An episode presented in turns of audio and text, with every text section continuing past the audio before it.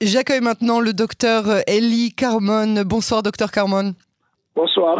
Vous êtes politologue, chercheur principal à l'Institut de politique et de stratégie à l'Université Reichmann d'Herzliya. Merci d'avoir accepté euh, notre invitation euh, sur euh, en français.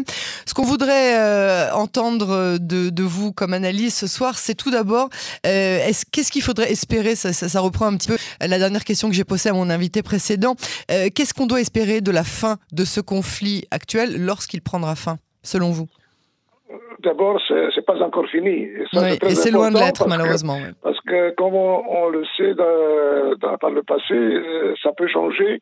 Euh, s'il y a, par exemple, beaucoup, tout à coup, euh, beaucoup de victimes civiles des deux côtés, du côté israélien, mais aussi du côté palestinien, ça peut impliquer le Hamas, ça peut peut-être impliquer même des forces djihadistes, si vous voulez, islamistes dans le Liban, surtout le Hamas qui a une présence importante.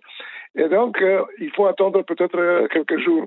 Et même du côté israélien, c'est pas clair si le gouvernement euh, veut terminer cette opération avant d'avoir une victoire une victoire complète et cela implique un cessez-le-feu sans aucune condition préalable que le djihad islamique a posé les dernières heures. Alors quel est, quel est l'intérêt pour euh, l'Égypte de se présenter systématiquement comme médiateur entre les Palestiniens, qu'il s'agisse du Hamas ou du djihad islamique, euh, et euh, Israël? L'Égypte a toujours eu un intérêt spécial pour la bande de Gaza. depuis la guerre de l'indépendance, l'occupation de Gaza de 48 jusqu'à 67 et surtout le fait qu'il y a des éléments islamistes, surtout le Hamas, mais aussi le djihad islamique, qui influent sur la situation intérieure euh, en Égypte, surtout les euh, relations très étroites euh, par le passé avec les frères musulmans, qui sont en, fait les ennemis les plus importants du régime égyptien, et aussi pendant une certaine période l'apport ou le soutien euh, du Hamas, même du djihad islamique, surtout du Hamas, euh, aux djihadistes de euh, Daesh dans le Sinaï. Et aussi parce que, disons, l'instabilité euh, dans la bande de Gaza influe sur la relation entre Israël et, l'Égypte. Euh, et aussi comme euh, leader, si vous voulez, du monde arabe, mhm. historiquement, c'est important pour eux de se présenter comme des médiateurs non seulement entre Israël et Hamas, mais aussi entre Hamas et l'autorité palestinienne, entre Hamas et Fatah. Parce que ça aussi, c'est une chose qui implique une reconnaissance de l'autorité palestinienne mais quand même euh, de considérer la réalité euh, du fait que euh, le Hamas contrôle quand même le Gaza.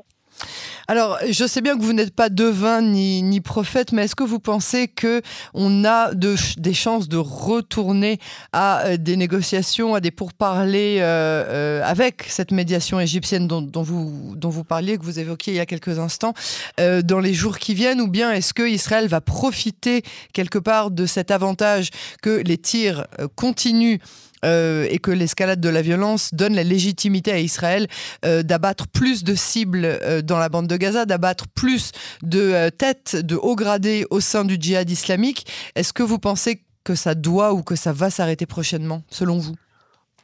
C'est aussi une question de politique intérieure israélienne parce que n'oublions pas qu'il y a les problèmes internes du gouvernement euh, ou surtout le budget euh, dans deux semaines, et aussi euh, la semaine, euh, le jour de Jérusalem, la, la semaine prochaine. Donc, tout ça influe sur les décisions stratégiques, mais aussi politiques dans le conflit. Il faut dire que le djihad islamique a reçu un coup très très dur pratiquement tous ces leaders euh, militaires qui sont impliqués aussi dans les actions terroristes euh, en Cisjordanie, euh, en Judée et Samarie, ont été éliminés.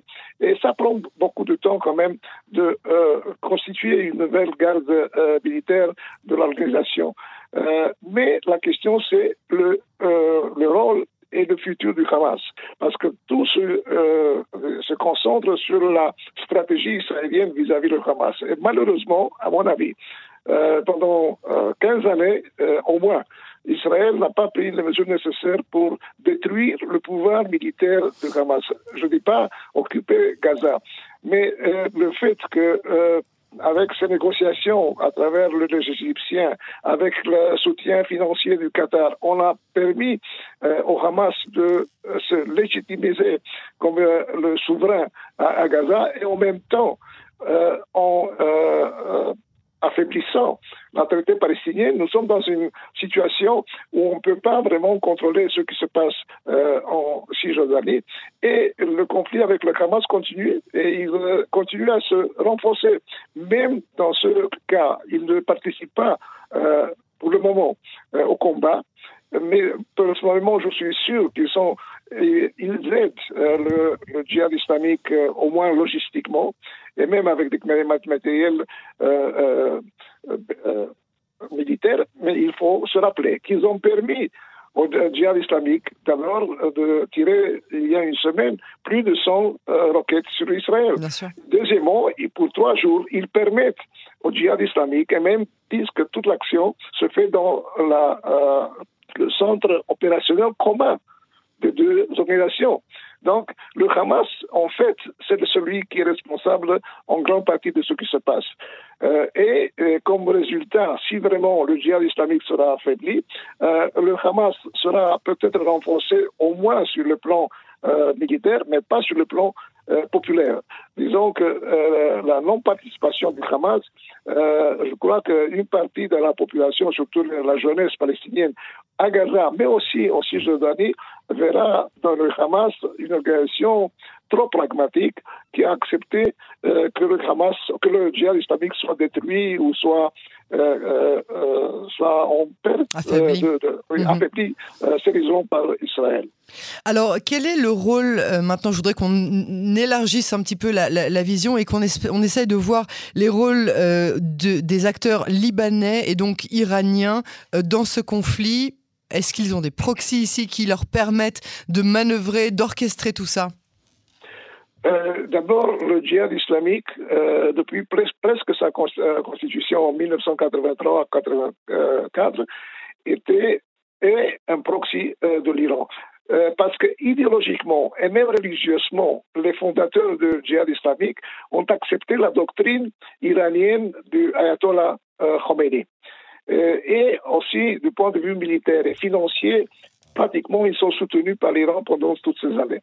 À la différence du Hamas, qui est un allié stratégique de l'Iran, mais n'est pas, pas, un proxy vraiment de, mm-hmm. euh, de l'Iran. Ce qui s'est passé depuis 2017-2018, il y a une décision euh, de l'Iran, euh, Hezbollah et le Hamas, et peut-être aussi, disons, le djihad islamique comme un acteur mineur, de former un front commun c'est-à-dire, s'il y a quelque chose de sérieux, tous les acteurs vont intervenir contre Israël. On a vu cela surtout euh, pendant l'action en mai 2021, quand aussi on a réussi à euh, émeuter un peu la population arabe en Israël. Mm-hmm. Et la menace, surtout de euh, Nasrallah, euh, et le tir de roquettes euh, par le Hamas du Liban du Sud il y a quelques mois tout cela montre que euh, cette stratégie euh, avait commencé à travailler, euh, à donner des résultats. Mais dans cette opération, c'est très important que le Sud Liban et, le rôle du Hamas dans le Sud Liban et de Hezbollah ne s'est pas manifesté. Et ça, je crois, c'est aussi la raison pour laquelle Israël ne veut pas impliquer le Hamas, pour ne pas avoir une situation où il va lutter sur deux fronts. Pour le moment, ça marche. Mais dans le futur. C'est quand même le rêve des ennemis d'Israël d'avoir euh, une guerre euh, sur euh, multifrontale, c'est-à-dire que ce soit dans le nord du pays avec le, Hamas, le Hezbollah et l'Iran, le, sud de, du, de, la Syrie et du Liban, et sur le sud du pays et, le, côté est avec évidemment en, en, pardon, dans le sud du pays avec la bande de Gaza et en Judée-Samarie en, parlant sur le, euh, au niveau stratégique supérieur, vraiment. C'est l'Iran qui, euh, euh, qui tue les fruits. Parce qu'il continue à développer le projet nucléaire. Personne ne parle plus, même en Israël, sur le projet nucléaire. Vous savez de quoi on parle plus non plus en Israël De la réforme judiciaire. Ça fait trois jours que je n'ai pas prononcé ce mot-là. oui, mais justement, ils, prennent l'opportunité de cette situation interne. Mais aussi, l'instabilité dans euh, la Judée et la Samarie, l'instabilité à Gaza et même ce qui se passe dans le sud du Liban et même en Syrie, si vous voulez, tout ça sans que l'Iran euh, investisse euh, beaucoup de points de vue, si vous voulez, humains. C'est surtout des moyens financiers et manipulation politique. Et cela aide les Iraniens et c'est pour cela qu'ils probablement font pression sur le djihad islamique de ne pas arriver à un accord de cessez-le-feu. Euh, finalement, il y aura un accord de cessez-le-feu parce que même pour les Égyptiens, comme je dis, c'est très important, ils feront pression.